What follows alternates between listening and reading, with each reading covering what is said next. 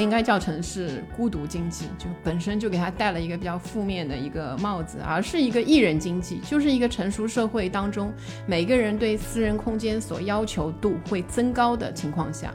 各种的经济方式的成熟，也会让艺人经济更加的体面。你你不会很很羞怯的说，哎呀，我昨天一个人看的电影好像很孤独，老子就是一个人去看了，我觉得挺爽的。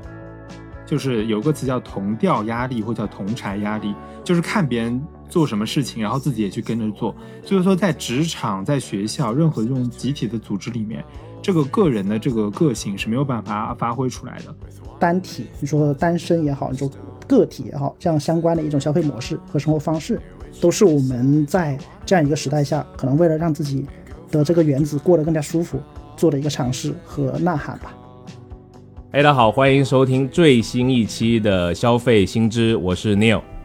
大家好，我是 Rene。哎，我们这一期啊是一个特别的节目啊，很开心我们能邀请到各站停车两位优秀的主播 Daniel 和小盒子。大家好，我是各站停车的 Daniel。嗯，大家好，我是各站停车的小盒子。哎，为什么要邀请这个各站停车的朋友过来录呢？对，首先我们是。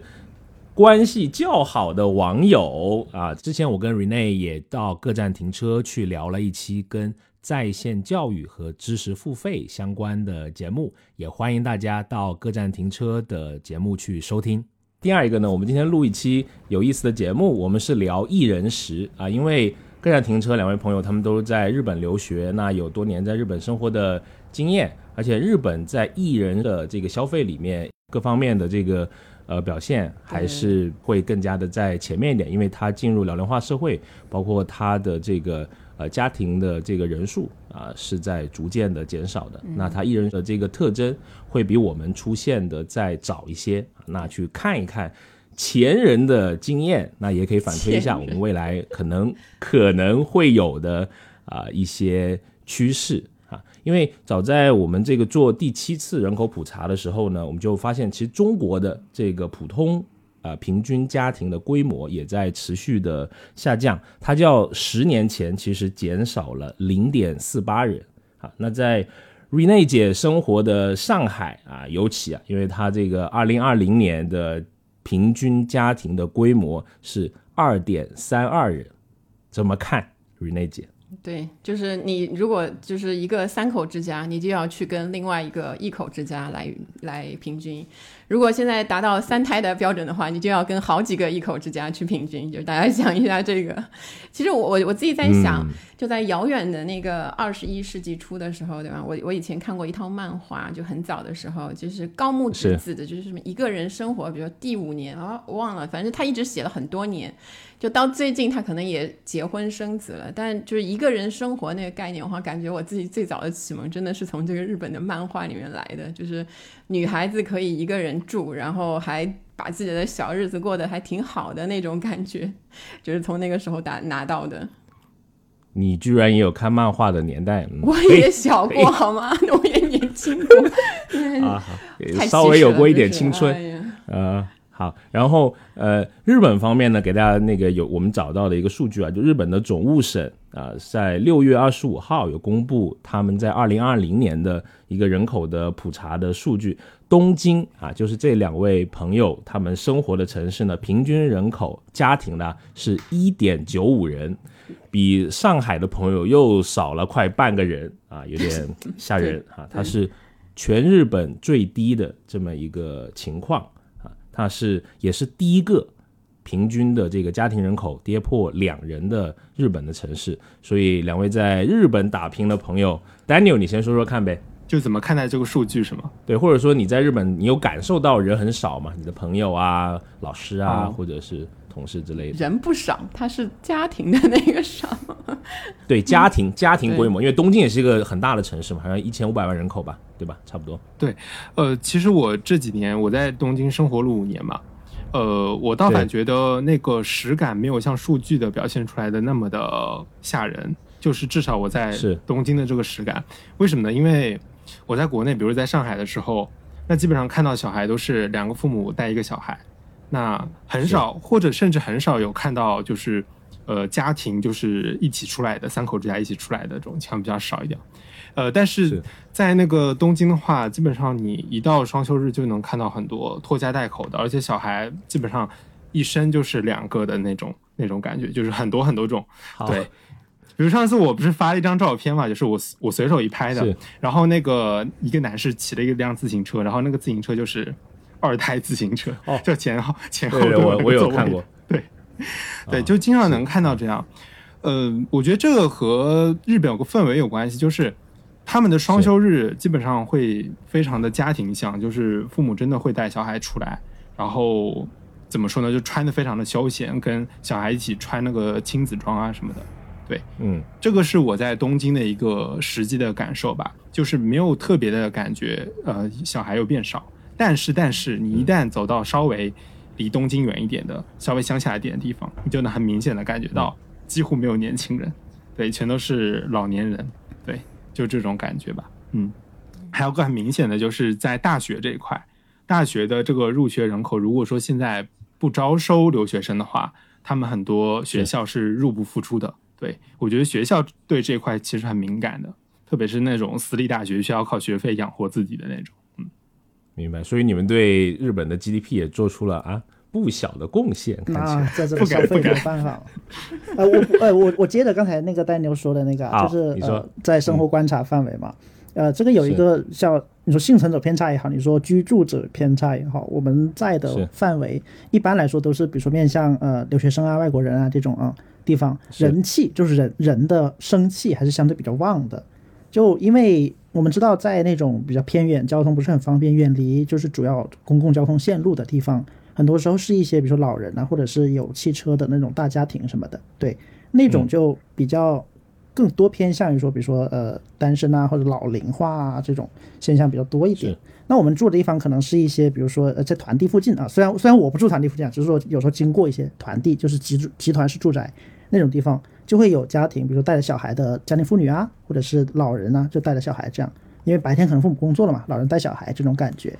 是，哎，团地是是什么意思？就是它是公司的家属区吗？还是什么意思？呃，就是我们的老公房，其实就是六层的那种，国内很多嘛，就就是六层那种板房。就是日本的话，基本上叫做团地。嗯，嗯，团地啊，有意思。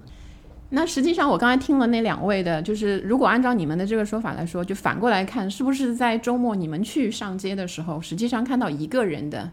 出来消费的人会特别少？就我听到日本有一种叫御宅族嘛，是不是他们周末啊那些休息日，他们也都待在那个家里，所以导致你们出来看到的全是那个家庭型的这种消费者。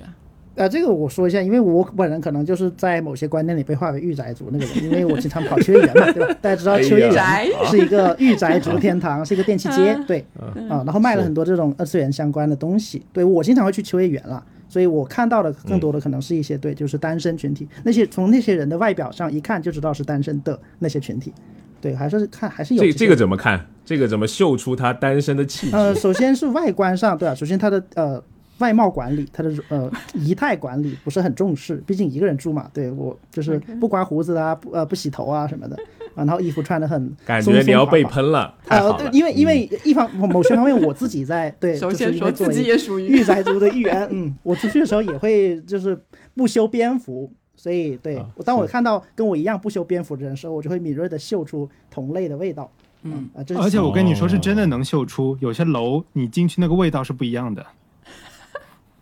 秋叶原就是就是一种单单身的味道。呃，就是那种味道，反正不太可以描述，哦，有意思。因为我不太去，但是我一进去，我很敏感的捕捉到。嗯，是因为这个经济，我觉得是不是发展的已经比较成熟了，所以很自然的会把人群聚集起来。就是你这些人，在呃家庭型的就去一个一些地方，甚至在地理位置上都区分开来了。就是对这一个对对，是，哎，其实像我们自己做消费者研究也会，呃，专门看这个所谓的独居的青年，我觉得他的消费的这个实力或者说潜力还是很巨大的啊，因为嗯，他就只管自己嘛，然后又对自己好嘛，会对自己的这个方面的投入还是挺大的，而且是嗯，也有一些比如说像在年龄啊、学历等呃一些特征。那接下来我们就具体的来聊一聊。我们在各地，因为我们四个其实来自四个不同的城市，对吧？也是有各种生活的这个轨迹啊。那我们就具体聊一聊这个艺人消费具体的一些方面。首先就想请问，就三位啊，我是本场的司仪。哎呀，这一次好，我们就大家分享一下 每个人我们就看到的，比如说你有没有看到最近的一些艺人消费的一些新的产品啊，或者新的服务的类型？我们请 Rene 姐，我们先说一下有什么吧。其实对我来说，我因为我是比较女性的一个观点嘛。呃，我其实看到的就是，比如我的朋友，就不管是嗯二十多、三十多到四十这样的一个年龄段当中，他们可能都开始就是有一些人，就是除了结婚的那个之外，他们都有一些人会开始自己住，就是买房或者租房，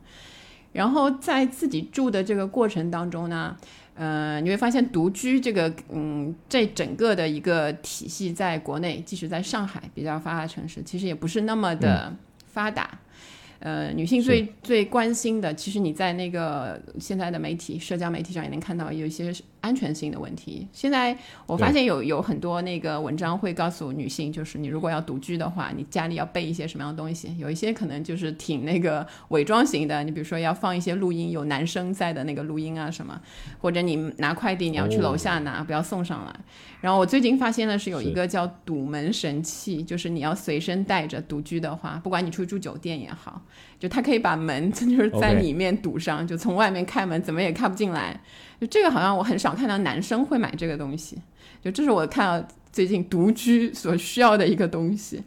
另外还有就是，比如说我在上海的超市，已经不仅仅是一些那个呃进口产品比较多的超市，包括在一些那个靠近。呃，上靠近居民区的那些大型超市里面，也看到很多那个一人份的食物，比如说酒，它有小小分量的酒，然后呃，米是一斤装的大米，就以前感觉买个大米很累，那个现在有一斤五斤，就是我都毫无那个，就是没有什么问题，直接可以提回家的那种，就类似这一些东西开始变得越来越多了，这个这个是我最近在上海的感觉，然后听听你们的吧。啊，我先补充一下 Rene 姐说的那个女性一人居的那个安全性的问题。我发现在日本，就是你去它的任何的中介网站，你都能看到有一些专栏，就是专门是女性适合住的那些房子，它会专门有一些栏目出来。而且有一些呃宿舍，日本叫寮啊，其实就是一些宿舍和公寓。OK，对，就学生寮，就学生公寓的意思。它会有这个女性专供的，都是住整个整个这个楼都是女性住的，或者说整个楼层。啊，对对对，有这样的就是女生聊啊，这个是我补充的一点嘛。呃，那我其实其实国内这几年兴起的很多艺人消费，其实很早就在日本有了，所以在日本可能就不算特别新啊。那我现在是我就先提一点吧，就是我觉得比较新的就是就是艺人的烤肉啊，这个因为我还挺喜欢吃烤肉的，但是之前吃烤肉就是你必须要呼朋引伴什么的嘛，但是一个社交型的，对，嗯，对，如果说你自己去那个。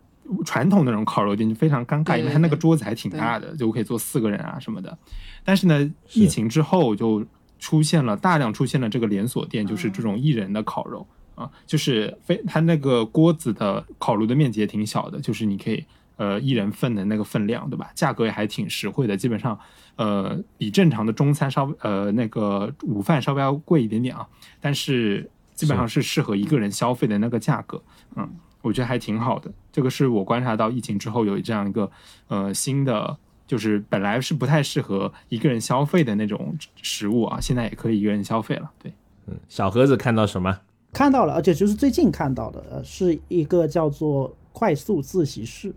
啊，有点像电话公共电话亭那那种体积大小的。就如果没有看过公用电话亭的朋友，就想一下现在的那个路边那种 KTV，就是放在不是路边，就是商场里那个 那个 KTV，可能电话亭都有很多人没见过。KTV 对 KTV，高铁旁边电话亭好老，暴露年龄了。怎么我感觉举的例子这么老了？不好意思，你不是零零后吗？小盒子，你这个生活体察啊，怎么回事？是 Z 世代了啊啊！就这样的一个自习室，本来就是。呃，在我在我的观念里，就是一般自习一般去一些公共的图书馆啊，或者是哪怕是咖啡厅啊这种地方，对，比较开阔的，对，但是当我看到这个非常狭促的这样一个小的电话亭的时候，还是蛮吃惊的。嗯，它大概就是投币式的嘛，就是你投花一定的钱，然后可以买一定的时间，然后使用它。啊，你花钱打开它那个门的锁，嗯，它你就可以进去。让我想起以前那个哆啦 A 梦里面，对哆啦 A 梦拿出过一个道具，就叫做呃便携自习室还是什么的，它是为了给那些作家呃漫画漫画的写小说的赶稿的时候用的。它可以把人封闭在一个非常狭小的空间里，然后呃也可以，但是当时打卡了，就是你设置一个打卡时间，不到这个时间这个门是不会开启的啊，就有点像这个投币这种感觉，把这个时间定死，把空间定死，然后让你在里面能够对自由的又不自由的，然后从事创作啊。里面有空调吗？呃呃，一应俱全的，里面是电脑插座、插头，对，然后空调，呃，什么显示器一应俱全，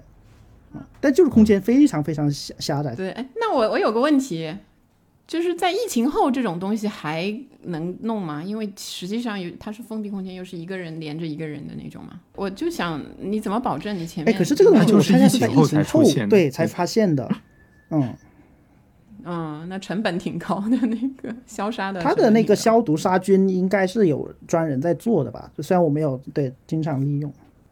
我是感觉它那个对消费本身消费而言嘛，就如果你要做很长一段时间的话，你要做很久的话，那个消费还是 是一笔开支的了。呃，就对于我这种对一般人而言了。我我可以小小补充个背景了，就是他为什么要开这种自习室？他有时候是十五分钟为一单位的，就时间非常短。就是因为日本的公共 WiFi 它不是那么发达，不是每个地方都有 WiFi。还有一点就是，OK 日本的电车上是不允许打电话的，原则上来说，如果说你打太久电话，就会被白眼啊什么的。对，所以如果说骚扰到别人，类对似是，如果说你有个嗯紧急状况，它是针对商务人士的嘛？如果你有个紧急状况要回一个邮件，需要网络，或者是呃你需要打电话的话，就要到那个就可以马上下车，然后到那个站那那个地方去。对，我觉得是日本的这种社会文化，就导致你在公共空间里，实际上急急需要一个私人空间的时候，你就愿意花钱去立刻得到一个这样的私人空间，就是你愿意花这个钱，所以就产生了这种消费。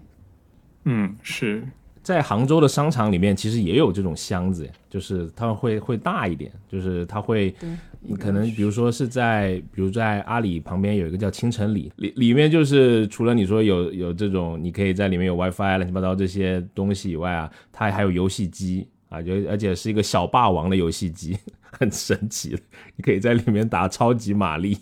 啊，然后它也是按照也是支支付宝扫进去，好像也是按照十五分钟的这个计时来开开始记啊，你也可以在里面睡觉，有一个沙发，一个双人沙发。所以像在杭州和在日本，他们各会花多少钱呢？你们注意没有？我上那个很便宜啊，十十几块钱吧，反正我就去体验了一会儿，反正没花多少钱，十几二十块咋样我体验的价格就玩了两把超级玛丽，我就我就出来了。日本呢？日本这个贵吗？呃，日本这个就是叫做快速自习室嘛，这商务自习室它是以也是以十对最低十五分钟为一个单位算钱，然后十五分钟是两百七十五日元。那两百七十五日元大概是一个什么样的概念呢？反正就是一般在日本呢，就去麦当劳吃一个普通的套餐，对，是五百日元到六百日元这样。利用这样的自自习室，呃，十五分钟的大概那个价格，就是在麦当劳买一个套餐的一半。对，那麦当劳一个套餐换成人民币嘛，大概就三到四十块人民币这样。对，所以它的一半大概也就是那个价格。所以看起来差不多，这个这个价格，嗯，只是你们那里没有小霸王可以打，杭州应该时间长一点吧？要不没有半个小时，反正它哦不是一个小时的，我印象里面。你特别快的话，可以打五轮。嗯，对，针对的群体不太一样啊。十五分钟对小霸王来说还是意犹未尽的啊。而且它它里面有一个空气净化器，一个小米的，高啊，质量的独处空间，我感觉它打的一个概念，就不管是日本还是杭州的这一个，哦就是让你感觉整个的配置就是还是都是高质量的那种。好，那你有你呢？你有什么那个？作为一个内容从业者，对吧？就会看跟内容相关的一些啊一些一些东西。嗯嗯，对对对对啊，就是我会看到在呃国内的这个社交媒体里面，跟一个人相关的内容最近是很多。比如说以小红书为例啊，我看到很多一个人吃饭啊，一个人那个住房子独居房啊，我也我也可以装修的很好。我有一个朋友。啊、他也是这方面的博主啊，就那个涨粉涨得很很夸张，就随便发个东西就呃就大大几千个赞就人们对这种方面的追求或者意识开始变得还挺还挺强的，在在这个里面啊，我甚至看到他一个人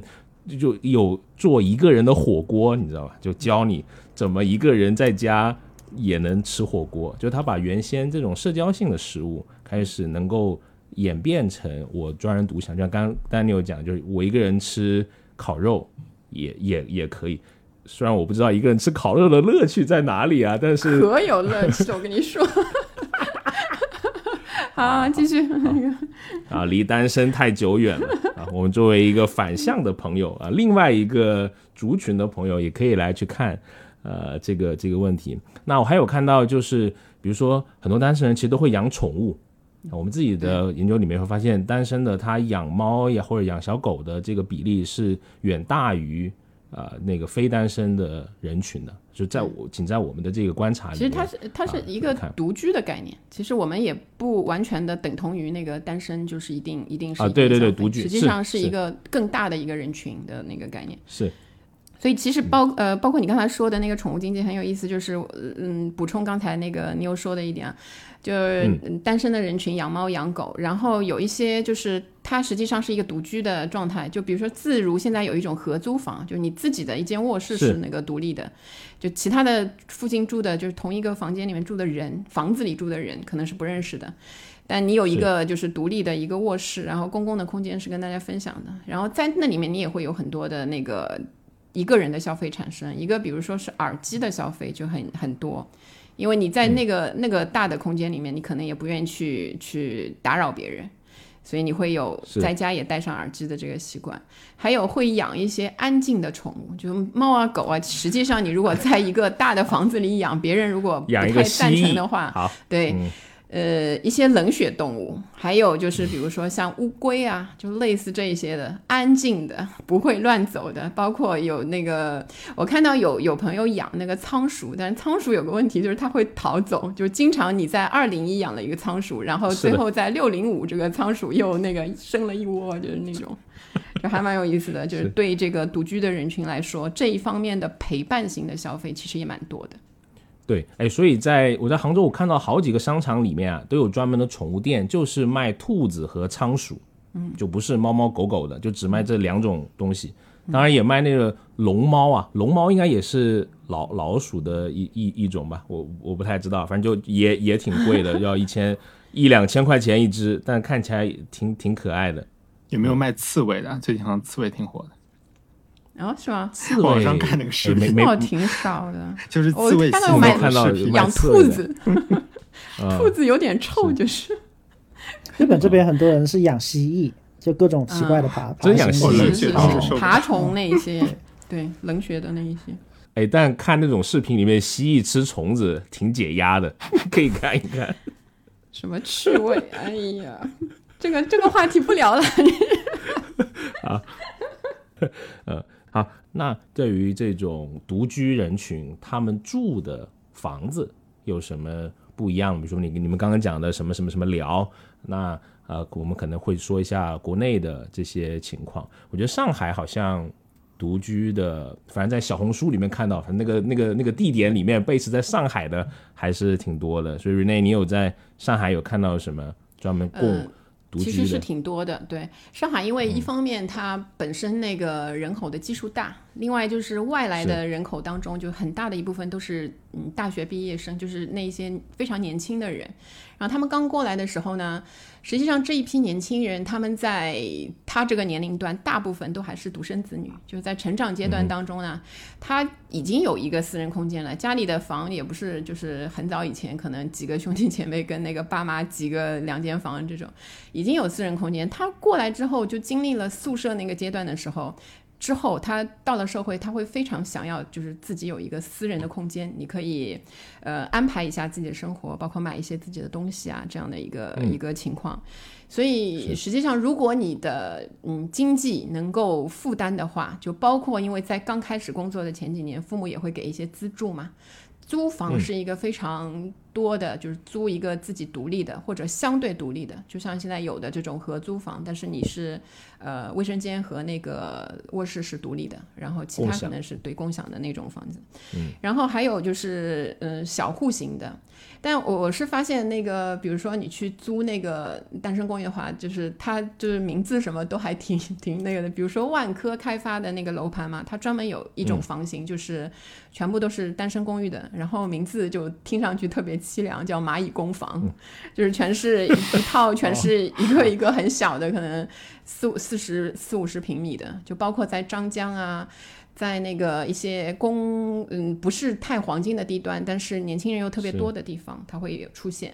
然后你要在比如说静安寺啊或者陆家嘴啊那一些附近，也是工作比较集中的地方的话呢，你很多人可能会选择这种呃 loft 或者是老公房，就是老公房因为有嗯比较小的那种面积。呃，但这个时候就要挑了。如果你的那个经济能力可以负担的话，你比如说在静安区，就是他们现在中介所说的这个叫什么？呃，法法租法租界，就中中介还会这样说，就是说这个地方很黄金，对吗？当年的法租界，然后就是说你比如说六七千，你也可能只能找一个很小的房子，但你如果要一些其他的，但好处是非常的那个。离所有的娱乐的地方就非常近，然后它会有一些装修，就是翻新。现在有一些那个装修公司也专门提供这一方面的服务，它有一种类似 ins 风的装修，就是它会把它完全翻新，可能三十个平米、二十个平米的一个亭子间，就是帮你弄成像那个电视里能看到的那种公寓的，呃，这种工业，就比如说有的是暖色一点的，有的是可能日式一点的，有的是那个工业风一点的，就是都是这样，然后基本全部打通。然后呃，但往往这一些装修呢，你你能看出来，就是有时候我就是去看那些图的照片的时候，你就能有一个简单的点给大家看一下，跟大家那个分享一下。你去看它那个嗯墙壁上的那些挂的画，因为装修的非常快，非常的流水线，所以很多画挂在墙上它是不对齐的。就你看它那个水平线都是匆匆挂上，哦对，你一看它就是，比如说你上一个退租了，他感觉这个。中介跟你说，你稍微翻新一下，你就能多租两千块。我立刻就是三个月把它翻新就结束掉，就是这样的一个。就以后如果大家要去找这样的一人居的时候，要注意一下，就往往就是有一些污染啊那一些问题，因为非常快嘛，那个施工的整个的状况。然后就包括里面的一些配置的东西，也会是大家选择的一个一个这个重点。就有一些东西，就实际上像电视机啊那些，倒已经不是我们现在年轻人租房的时候必须的一些东西了。就比如说你洗衣机、冰箱那一些，还有微波炉，还有包括一些小的那个有，如果你有一个什么加湿器、空气的那个清新清新机，这些就还挺加分的。就是现在我们的年轻人的那个在一人居上的那个那个要求，其实也是往那个高质量，就是体验度要非常好的那个方向发展。好，我们问一下真正的年轻人啊，首先那个 不歧视我，年龄歧视、年龄焦虑了，这个引引战引战啊，呃开玩笑啊，这个 Daniel 你说说看呗，有什么？就是我觉得在日本好像没有专门的这种单身公寓的概念，因为这样的公寓才是最多的，嗯，就是最普遍的一种，哦，就是就就他已就他已经不用强调他是那个概念独居了，成熟的一人收一人嗯。一人那个人群。有意思，啊一个人也可以很快乐。嗯。对，呃，基本上东京它是一个以地铁站或者电车站为为核心的街区嘛，它每个街区都是会围绕一个呃电车站，然后基本上在那个电车站呢它有个徒步几分钟的这样一个概念。就是你徒步走到电车站几分钟，大概是十分钟之内都有大量的这种叫做 mansion，就是这种怎么说公寓楼。这种公寓楼呢，很多都是面向的是独居的、啊，就是一个人的那种户型啊。你基本上从房子的这个窗户这个结构就能看出来，很多他们都是呃全部都是呃给一个人住的啊。那日本它不同的户型，比如说它有个叫一二的，还有一个叫 E K 的。这个 E K 就是说呃厨房和卧室分离的这种。就厨房和房间分离的，那一二就是这个厨房是对着你的房间的那这种大家就可以想象是一个酒店的那种，呃，一个酒店的宾馆的一间房那个感觉啊，是它就是给一个人住的。那很多很多这样的房子，所以说并不会说，呃，专门有一个概念是给什么呃一人住的这样的，嗯，基本上这样是最多的。那还有一个就是说，呃，讲到那个家具的问题啊，那日本基本上房子都是不带家具的嘛，嗯，所以说每年一到了这个换季、换租、毕业季啊，这个时候，呃，日本的电器店都会推出一些套餐啊、就是几件套、几件套，就包括了什么，嗯、刚才讲的微波炉啊。呃，冰箱啊，洗衣机啊，而且它这些尺寸都有非常小的，比如像冰箱，有些就是一层的那种，像我现在用的就是一层的，哦就只有冷藏是没有冷冻室的那种啊。还有那个洗衣机也是的，洗衣机一开始我不知道，我就买了一个跟国内以前我在国内用的差不多 size 的那个，就发现还挺大的。嗯，但是呢，它现在有专门那种小的，而且是什么海尔产的，就是那种很便宜的那种冰箱，就是给一人就小小的，还挺好的。对，就是它那个电器店都会根据你的这个 size 有，然后电器店呢，它会就是出一个套装，就是你不能单买哦，你一买就买这个三件比较套，便宜，可能。它有很多这样，它就会便宜啊，什么什么，对对对对对，每年都会这样，嗯，所以我觉得就是在这个住的这个方面，呃，日本就是怎么说呢，一人住是非常普遍的一件事情，对，而且各个方面都配套都还挺方便的。嗯哎，这些配套会买二手的吗？就有这种类似像国内闲鱼类似的这种交易的平台吗？可以介绍一下吗？哦，二手其实非常非常发达，非常多。呃，比如说像闲鱼，呃之类的呃 app 嘛，大概就有两三个。对，有个叫 e k a r i 就上面也是像日本最大的一个二手交易的网站吧。对，那如果是呃，它其实街边还有这种，就是路边上也有这种二手店啊，就实体的商铺也有的。那这种商铺呢，甚至有些就是中国人开的，为留学生去。呃，就是之前留，因为留学生流动性很大嘛，对吧？他们之前学长学姐毕业了就回国了，然后剩下一堆家具，然后就呃委托给这些这些商铺，然后商铺就会转卖给下一批留学生，是是 就是这样子轮回。中国留学生有一个交易的网站叫小春网，对，那个在日哦，那个比较老了，其实 对，那个那个算老。为什么我说的例子都是比较老的呢？对，现在其实七零后嘛？对对看来对。是老一代看来我留学生我我不应该被贴上年轻欢迎。来到我们的中年人的那，留日五十年，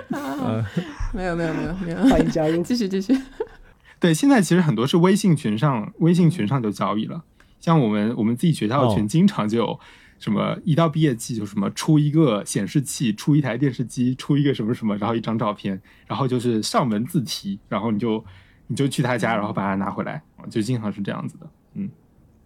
微信群就变成了私域沟通的一个场合。对，哦，可能还要补充一点，哦。就是日本要扔掉这些家具非常的费钱，就是国内回收家具是回收那个人给你钱嘛，日本是你自己要掏钱，掏个几百块钱去出这些家具，所以最好的方式就是把它挂到网上去卖掉，这个是最方便的。如果说你把它当垃圾扔掉的话，非常非常的麻烦，对。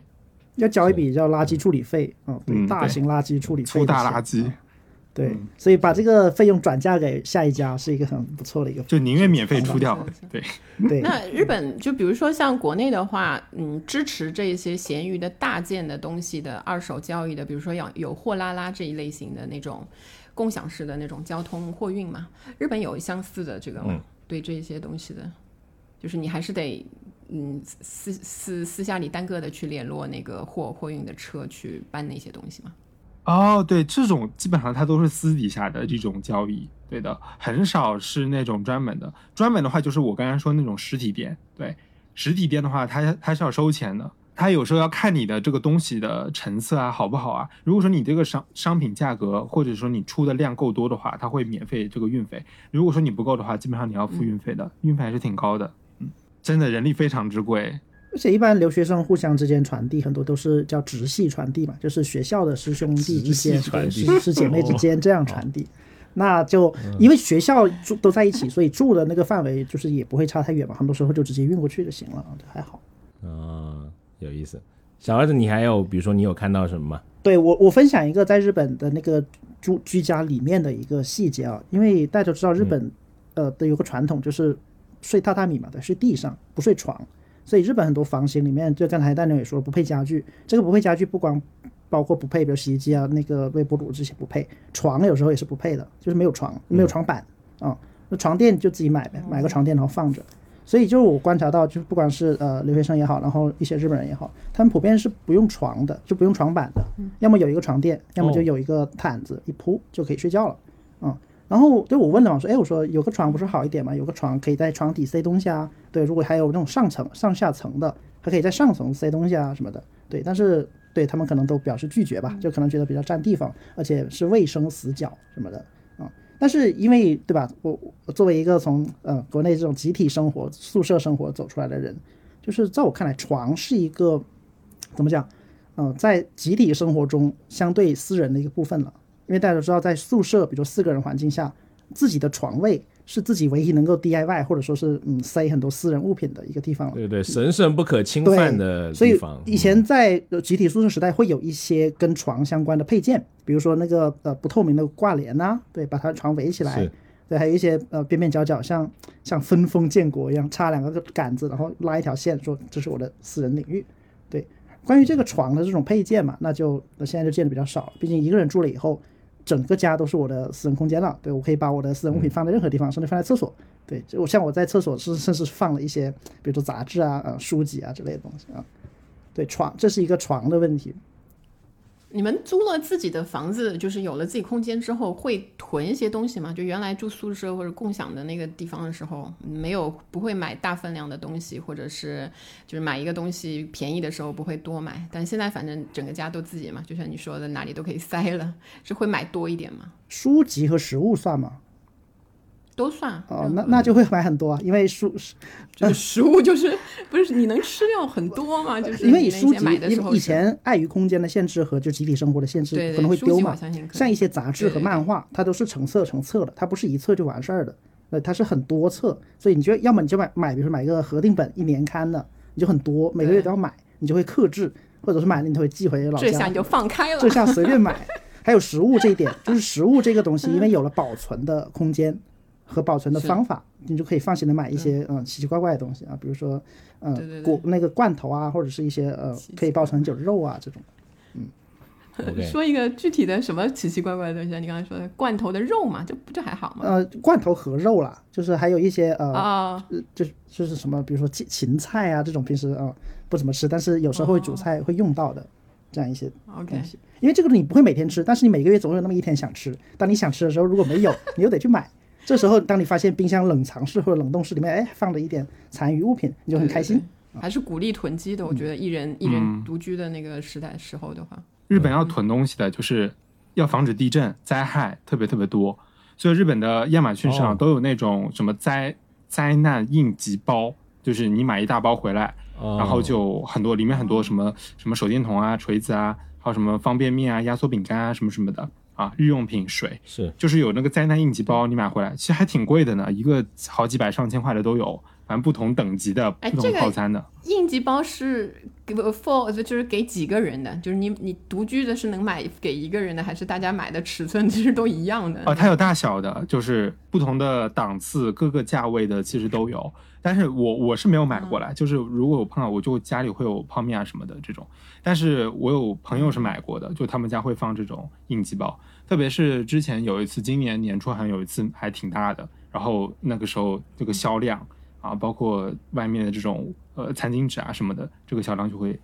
更加多一点。对，日本是有这样一个特殊的情况，所以这方面可能是会囤的，有时候，嗯。哦，还有就是，呃，刚才讲到这个室内，日本的这个室内啊，就是推荐一本书叫《东京风格》，里面会有很多日本的这种，当然比较比较古旧一点啊，那个照片大概是昭和时期的，八九十年代的，就是东京的一些室内的，它是实景，它不是像那种宜家的宜家那种样板房的，它是每个人真的生活在里面的这个住家的一些风景，可以看到日本的这个居室空间都比较小，然后里面堆满了。杂物和我们一般想象的那种断舍离的那种房间是完全 不一样。不一样，对，嗯，所以就是可能恰恰是因为大家家里都很挤，所以说才会诞生出那么多的断舍离收纳师什么什么的，而且还专门还会会请那种收纳师来家里帮你收纳，可贵了那种。这个我就想起，就是其实写这个单身社会有一本很有名的书嘛，就是那个 Eric 呃那个 Klinenberg 写的那个单身社会，就 Going Solo 那本书，他是美国人写的，但是他实际上写的是现代社会的一点，呃，就是放到这个就是会住这个租赁的房子，然后就是住所的稳定性就是会虚弱，呃，就会会被削弱，所以经常会搬来搬去。然后你在这个现代的社区当中，就存在一种你对这个社区其实那个怎么讲，你的那个。对他的感情是不够的，因为你可能不知道你多久就会搬去另外一个社区住嘛，所以邻里社区成为大家感情建立纽带的这个可能性就不是太高。然后独居的人群特别多的这样的一个社区，就是包括在上海，就是大城市的那些社区里面呢。就放到现代来说，就是比如说像社区团购啊这一些类型的这些新的零售的形式，那个销售的形式，实际上有一些地方也发展的，就最近的数据来看啊，有一些地方发展的不用没有那么好的那个情况，可能也是因为这个，就居住的人是呃不太那个期望我会跟这里的人发生或者跟在地的那一些社会发生长久的联系的，所以这个是这个是我想到的一个。其实我刚到杭州的时候，其实我住过三个月的那个叫什么所谓的单身公寓啊，就大概也不便宜，三千五三个月的黄金的那个岁月，对吧？假装单身啊，然后说说感想啊，谢谢你的吐槽啊 啊，就没没那么欢乐了，因为就虽然价格在那里，但是呃，你就是一个。相当于高级一点的学生宿舍嘛，啊，但是它我想讲的是，它有一个有意思的一个点呢，就是它在每层楼啊，它有一个公共的区域，有个台球桌，然后有一个那个 PS，你可以打游戏，因为呃那个时候刚好是世界杯，然后晚上还可以一起看世界杯，啊，也也挺好的，就像你说的，就是有一种虚幻的，你感觉又回到了那个青春热血。呃，年代啊，而且他那个他的那个都是无人的超市，就 就你看这个管理成本啊，有反正有一个探头在那里，大家也蛮自觉的。你打开了，然后扫微信，然后把它呃付掉啊，也有健身房，也是规定的时间呃来开，所以说它这个价格的溢价应该就是在你有一些方便的社交的这么场合，你都甚至你都不用出这个公寓。你看，像还有一些是跟产业有关的，比如说，你看在杭州的这个直播卖货的这个产业就很多嘛，所以它专门有一种也是这种 loft 的楼，这种内容的创业者吧，那个特别的产业也会催生出来特别的这种独居的这种房子吧，我觉得，嗯，好好，我们聊了住的，我们再聊一趴，比如说吃的吧，有什么吃的？你们感觉是在独居的里面会会比较多的？这几个月吧，我有自己在使用的，就是日本有很多这种呃宅配的这种冷冻还有冷藏的这种便当，它在疫情之前基本上是为老年人准备的，就是老年有高血压、有糖尿病，然后他们出行不方便啊，所以说需要每天送餐到他们的呃家里啊，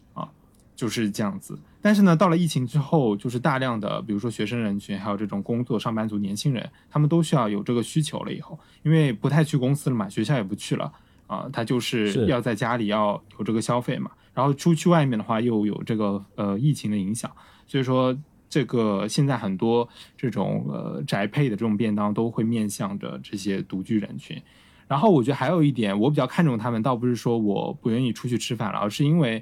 呃，它有个主打。均衡营养的这个，这个怎么营养餐这种感觉，这种概念击中你了，对，击中我了，就是就是基本上它你在网上去选餐的时候，它有很丰富的选择，比如说这这个餐蛋白质是多少，卡路里是多少啊，基本上有个限制。那我基本上我我就定一个上限啊，我就我就选个四百卡，那这餐就是四百卡。那我每天吃以后就特特别的舒心，感觉。哎，像国内有吗？感觉我很需要东西。养生，国内应该也有吧？可能应该也有，我觉得。我之前也买过那种，之前也买过那种代餐的，什么代餐粉，但是那种吃的，嗯，巨难吃，那感觉不好，就跟吃蛋白粉一样，很很没劲。但吃了这种便当，它就是正常的一个食物，而且它配好了以后，你今天吃了一餐，你晚上你就可以。怎么说呢？吃多吃一点，其实你也不会不会长胖，就是你的 这个心理得到了慰藉，非常的好，舒服。对，实际长胖不知道，但是心理上没有长胖，这个非常重要。对对，当代人营养消费的需求。而且现在就是这方面的这个餐弄得越来越怎么说呢？越时髦，就是很多的这种什么西式的啊，以前都是合适那种套餐嘛，现在什么西式的啊，什么什么的都出来了，越来越多。因为我老我我我会搜搜这方面东西，他老是推给我这些广告，就发现雨后春笋，好多这些，对的。疫情之后，在呃独居人群的那个消费的一个特点，就是在健康上的一些追求。就不管你下厨党去买一些自己喜欢的，然后相对健康的，还是你去找宅配的一些按照热量来。呃，选择这个食物，然后包括像在那个我看到的那个数据，就是阿里的在去年的那一个消费数据显示，就单人份消费方面，比如说单人火锅电磁炉，然后迷你榨汁机，然后这些和健康相关的那些呃单人用的厨房电器的增长程度都很高，一个是增长了这个百分之两百四十，一个增长了百分之一百六十。所以实际上，在去年就包括在今年，我我觉得也会有一个比较大的那个增幅会存在。是我自己还看到，就是我身边独居的朋友，他们都是喝瓶装水比较多，就是比如农夫山泉那种一瓶的水，小瓶小瓶小瓶的，不不会买大的。对，因为比较方便嘛，就喝完就就扔了。我们说了，在里面吃的可以聊聊那个外面吃的，外面吃的，对，有什么见解？外面吃。好，我先说吧，就是有一个，就是我自己还没试，但我很想尝试的，就是去海底捞吃一次单人 就自己吃一次火锅。就听说以前就是拿一个熊，那个会那个海底捞的这个。服务员会拿一个熊陪伴着单独吃的人，就放在你对面吗？最近已经发展到八个熊，就是你本来就是你对面放一个熊，现在是你旁边围着一群熊，就是你对对对，熊也内卷了，太好了。就是可能你站的是一个比较大的桌的时候，他就会帮你布满，就是你知道充门面。嗯，熊出没火锅挺好的，这个友好程度是 是增加了。因为以前就是比较早的时候啊，我刚参加工作一段时间的时候，可能去出差，有时候自己去吃饭。我这人呢有有一个就是呃想法跟别人不太一样，就是我还是想去一些当地比较有名的，就不管它大餐厅也好，是小吃店也好嘛。但你一个人去一些大的餐厅，尤其像呃。比如说广州去一些那种酒楼，其实他接待单人的，他是比较为那个大桌的人对准备的。然后现在就是是嗯，当时去的时候，他总会问你，就是你你那个同伴怎么还没来啊？就是你告诉他一个人，他就会嗯想一下，然后再把你领到一个比较比较傻的一个位置，就比较特别那个边边边角角啊，那个平时不会安排人的那个位置。但现在的话，我觉得大部分的餐厅都挺友好的。你就算你就是即使是比如说。二人套餐为主啊，或者是几人的为主的那一些，他都会非常呃不慌不忙的把你领到一个地方。就包括以前叫外卖，你如果一个人叫的多一点，他会塞两两套那个碗筷进去。现在可能一方面也是那个比较环保的，就是他也你只要标是一个人，他就会给你一套碗筷就可以了，就类似这样。刚像在丹尼刚刚讲那个一人烤肉啊，那还有别的吗？比如说像。不知道有很多什么居酒屋啊，什么一兰拉面，就是隔开的那种，会有这种吗？对对对，那个，对对对，日本只要是拉面店都是适合一个人的。之前我们有一期聊到拉面嘛，只要是拉面就是一个人。嗯，日本的外食餐有个这样一个特点，就是你从它的店的装修的格局，你就能知道这个店是适合几个人的，基本上就能确定了。那像是比如说怎么讲？比如说像是国内也有的，像吉野家和十七家，我有专门关心过国内店的这个装修。比如像十七家，它好像桌子就多，就是那种双人桌面对面的那种，但是吧台就少。日本这边吧台，它吧台肯定是要有的。日本的十七家吧台是占多数的，桌子是比较少的。嗯，所以吧台其实是比较适合呃一个人去吃的嘛，而且要你吃的比较快的。所以像日本这个所谓的御三家制这个快餐，就吉野家、十七家和松屋，它基本上都是面向一个人的这个食物消费的。那还有更大的一块就是，就是这个拉面吧，也是吧台居多的。所以只要是吧台多的店，它都是适合单人消费的。像寿司，呃，旋转寿司它也是吧台，还有那个刚才讲的居酒屋，其实也是有适合一个人的，比如有站着喝的那种，啊，喝喝的，站着喝的那种快速。有站着站着吃寿司也有，站着吃寿司也有，我还吃过，感觉还挺好的。就是站着吃寿司，对，哦，这个挺新奇。在一个晴朗的晴朗的午后，站在点了一杯酒，吃了那个寿司，就站着，对对，有很多这样的店，对。所以你基本上你一望这个店啊，还是这样的，你就知道你一个人去吃是不会很尴尬的。对，那还有刚才小何姐讲到那个 families，就是呃塞利亚那种，那种就比较适合两三个人家庭啊那种去吃，它的桌子是以雅座为主的嘛。嗯，好，别的呢，就是除了吃，什么出去玩啊、交通啊，针对这种，哎，说到说说到这个呃，就出去这个啊，就是其实呃以我以前一直很好奇，就是有一个叫做国际孤独等级表，这个东西我还去查了一下，就是它有十级嘛，就孤独等级有十级，然后第一级是什么什么什么。我查了一下这个等级表，好像可能是从同一个地方流传出来的，每个等级写的都是一样的。什么第一级是一个人逛超市，第二级是一个人去吃餐厅，然后一个人去咖啡厅，然后最高级第十级是一个人做手术。嗯，对，就是大家可以随便用搜索引有点擎搜凄凉。对，叫国际孤独等级表。然后，但是我看了一下，这里面说的很多一个人所谓的孤独行为，在日本其实是很正常的。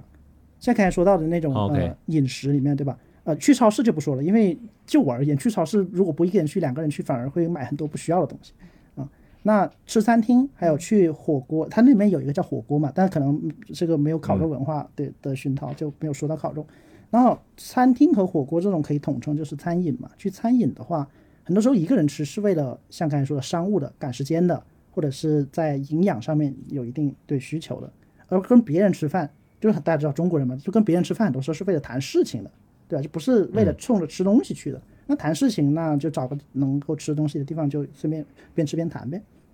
嗯，而那在其他地方还有就是他说的，就一个人看电影啊，一个人去 KTV 啊，就卡拉 OK 啊这种，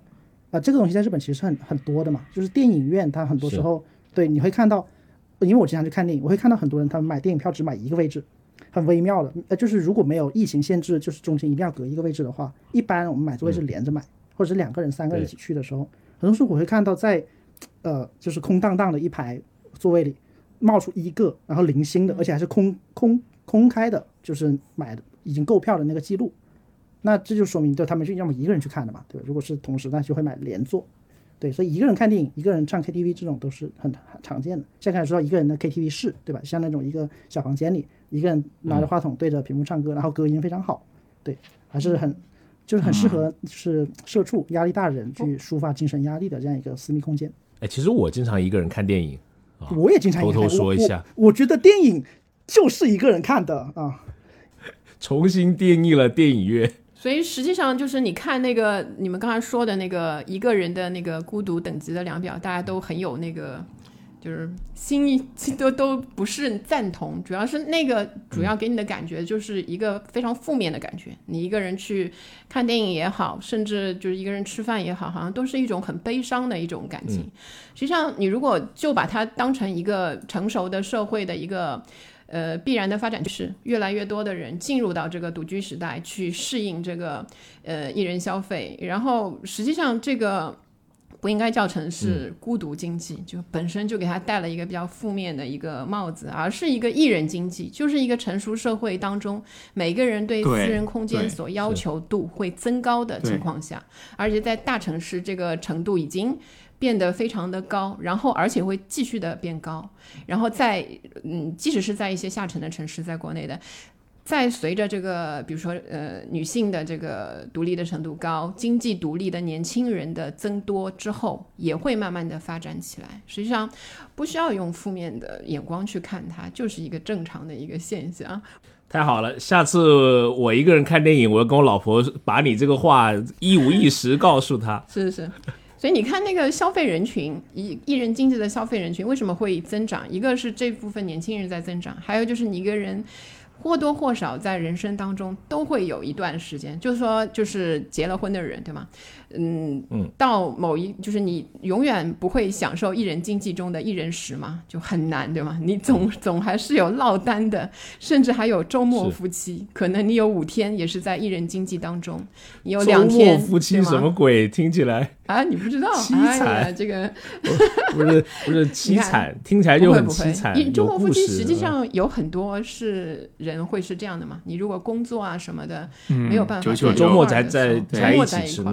反而有些人会主动选择周末夫妻的形式，尤其是在你那个住所啊什么没有太大的那个经济压力的情况下。甚至还会有人是觉得是保持比较好的夫妻之间感情温度的，对一种方嗯式。神秘感。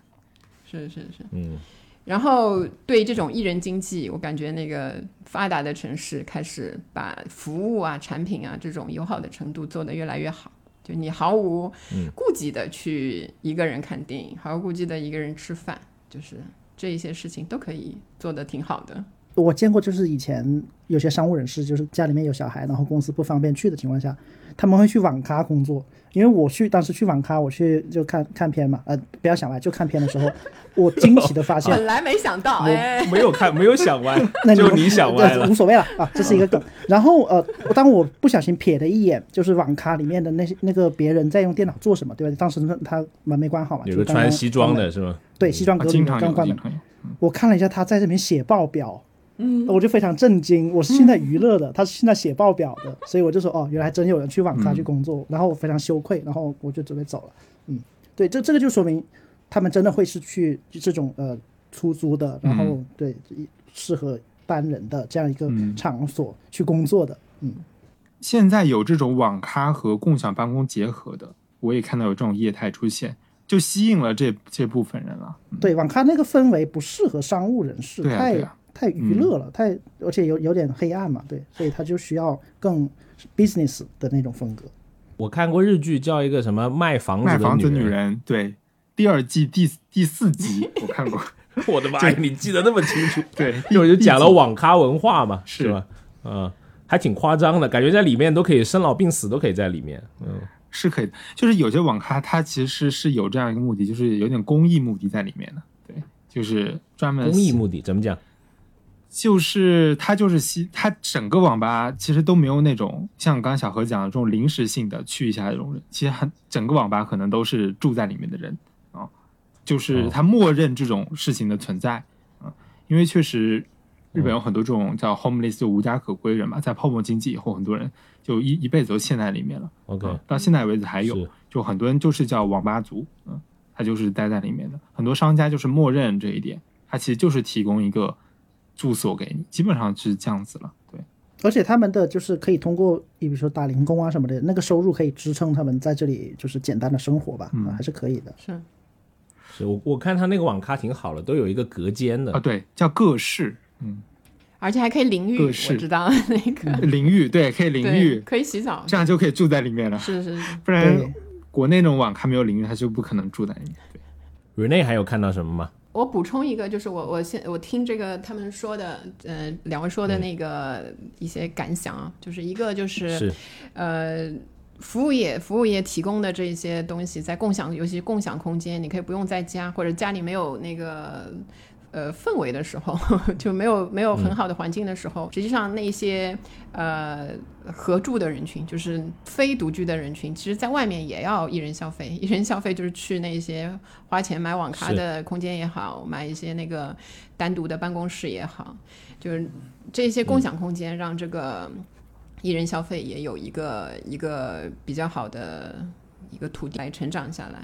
然后还有就是，实际上那些娱乐方面的话，对城市，尤其大城市的独居人群来说，他们的社交的那些需求是更加更加强烈的。所以我看到了一个数据，就是像、呃城市里面的独居人群，超过一半以上的这个比例对这种派对、露天烧烤、健身房这些东西都会有超过超过一半的人都会有需求，然后排在后面的，比如说超过百分之二十的还有影音室啊、电竞室啊、K 歌房啊这些地方，所以对他们来说，他们实际上虽然是独居，但是在外的时候，他们对这些娱乐那些群聚的娱乐的方式，实际上也是会有更旺盛的那种消费的需求的。哎，有一个观察，不知道国内有没有，因为我很久不了解情况了，就叫做一艺人的体育项目。就在日本看到很多艺人体育项目，怎么说呢？哎，最近不是体育氛氛围挺浓厚的嘛？我看到日本很多那种，就是像刚才说的各式啊，丹牛说的，在各式里面你可以打棒球，可以打高尔夫，可以打保龄球，啊，对对，对，就是你只有你只有一个人，然后你让你一个人对对着是它是对对着虚拟的吗？还是说真的有有真呃，一般是真实的，对你真实的，比如说那个棒球挥挥棒，哦它会有一个发球机，把球打过来，然后你就用棒子把打过来的球嗯。击回去，哦。它会给你一个分数的回馈。那高尔夫和保龄球也是一样的道理啊，你会面对着一段一段相应小的距离。其实我讲一下日本为什么有这种单人的高尔夫球场，是因为日本的那种、嗯。呃上班一族，他们要去应酬，经常就会陪客户去打高尔夫。对，啊但是自己的水平他要自他要偷偷练习，对，他要偷嗯偷私下练习，又不能让别人知道。对他不能跟同事一起练习，暴露了自己的水平。感觉在日本上班压力挺大的，社交社交，嗯棒球也是这样的，因为被棒球氛围的浓厚嘛，以及嗯棒球文化的压力下，他们是需要找个地方秘密的、偷偷的练。为什么日本的这种艺人消费这么发达？我觉得有个很重要的原因就是，日本其实是一个很重视这种集体文化的人。就是有个词叫同调压力，或叫同柴压力，就是看别人做什么事情，然后自己也去跟着做。所以说，在职场、在学校，任何这种集体的组织里面，这个个人的这个个性是没有办法发挥出来的，他都要随着集体。所以说，这个个人的压力是很大的，来自集体，所以才要才在这种集体之外要开辟这么多这种私人的空间啊，封闭的空间，然后自己有些个人的活动，嗯，去发挥。所以我觉得它其实是两个两个极端，就是这个艺人消费。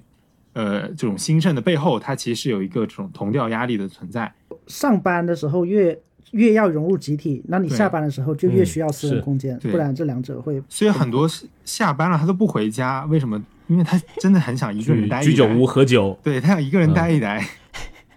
好，我来补充一个，刚才我们呃应该还没有说到，就是呃更好玩一点，就是旅游，嗯旅游这一方面，实际上艺人的经济也在发展。就是我自己体会过的，就是我有有去过一个地方旅行，然后那个时候我是一个人，然后呢，我就在那个、就是豆瓣儿上嗯找了一个。他会跟你一天，然后帮你拍照的那个，就女生嘛，就是还是想拍一点照片，但是你很多时候哦就是那地方真的挺挺好的。然后在豆瓣上呢，我就找到了一个，呃，在当地留学的一个一个男生，就是好像是大三大四的那个，就还挺挺有意思的，就是因为他对那边的艺术他他是学艺术的嘛，就很熟，然后就等于他有点像伴游，就不是那个意思的伴游啦，就是真的是给你讲一些东西，然后他又会帮你拍照，然后整个就是你一个人去旅游的时候，其实你会呃嗯，比如说酒店啊、交通那些可能不是大的问题，但是旅途上，比如说你会有一些陪伴，一些是。但是又不需要就是过深的交往的那一些陪伴，就这一类型的东西，如果有一些公司或者是就是提供一些标准化的服务，我那天就是跟他后来还成为朋友，就后来他还。呃，离开那个地方，还去了美国，然后后来还办了自己的展，还成了一个年轻艺术家。对他给我拍的照片我都留着，就还挺，就是到后来我回忆还是觉得挺愉快的。虽然是一人的一个人的旅行，但是因为有这一段那个插曲，留下了非常好的那个回忆。但是后来我想再找的话，因为没有这种标准化的服务，就是碰运气。你们万一 碰到一个很不行的那个的话，嗯是对，尤其是女性旅行的时候，你就会有一些那个担心嘛。但如果有的服务出现，我就还挺挺愿意会尝试一下的这样的类型的。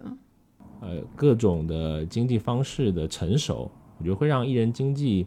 更加的体面，就是你。你你不会很很羞羞怯的说，哎呀，我昨天一个人看的电影，好像好像很孤独，老子就是一个人去看了，我觉得挺爽的，呃，可能是一个我感觉是一个现在的一个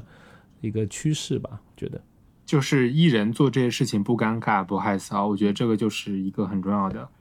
不仅是消费形态上的变化，也应该是人的观念上的一种变化。是是，不再羞愧于一个人在吉野家吃午饭被亲戚看到啊，这个这这很正常的一个事情。嗯，我我觉得今天的讨论还挺有意思的，就是因为不同的地区会有不同的文化，然后会催生出来不同的这个艺人经济的的东西。我觉得可以稍微的总结一下啊，就我先抛砖引玉啊，我觉得呃，首先第一个就现在的艺人消费的体验感是越来的越好了。而且像我刚刚说的，大家的宽容度不会觉得这个孤独，可能偶尔你会吐槽，但是不会把它上纲上线到一个特别凄惨凄凉的一个地方啊，因为可能很多时候都是暂时的艺人，是你一个真正的一个内心的一个需求，而且呃，现在这种城市的发达会把这种苦涩感会把它逐渐的消除的，它会让你一个人吃、一个人住、一个人玩也会呃挺开心。它的友好程度，我觉得是呃与日俱增的。嗯然后另外一个方面就是意味着消费者他会愿意花更多的钱去享受这种选择上的自由。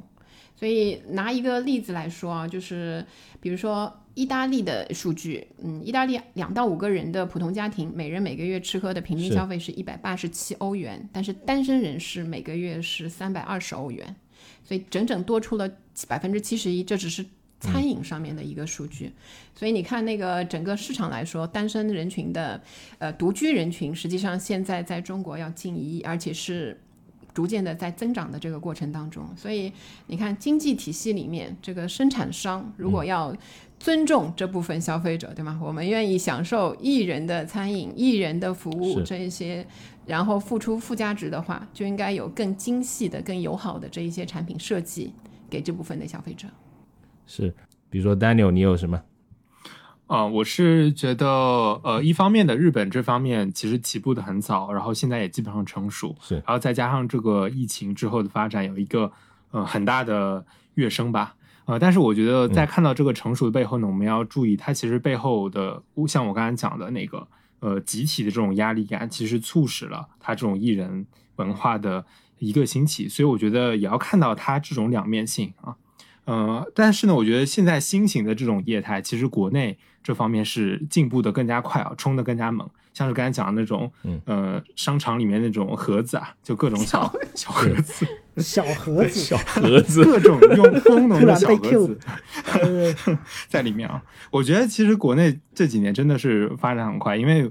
我有大概一年多没回去了，其实很多话我现在都。靠，感觉已经已经落后了，我必须通过小红书啊什么来赶紧补这些新的知识啊什么的。好，这就是一个简单总结吧。嗯，那我这边就说一些老生常谈嘛，呃，你看又是人设也没关系，因为我们老是提到一个词叫做原子化社会嘛，这个是呃经济发展啊、物质进步，对我们这个随着现代化发展的一个必然趋势嘛，因为我们大家都有独立意识啊，都有什么私有产权这种意识都已经上来了，那我们就会作为一个原子，相对独立的原子，但是我们要承担的相对的东西呢，就是对吧？我们得自己为自己的选择负责。我们得为自己的生活、为自己的收入负责，所以就所有所有这种跟个人单体，你说单身也好，你说个体也好，这样相关的一种消费模式和生活方式，都是我们在这样一个时代下，可能为了让自己的这个原子过得更加舒服，做的一个尝试和呐喊吧。啊，我是这么觉得。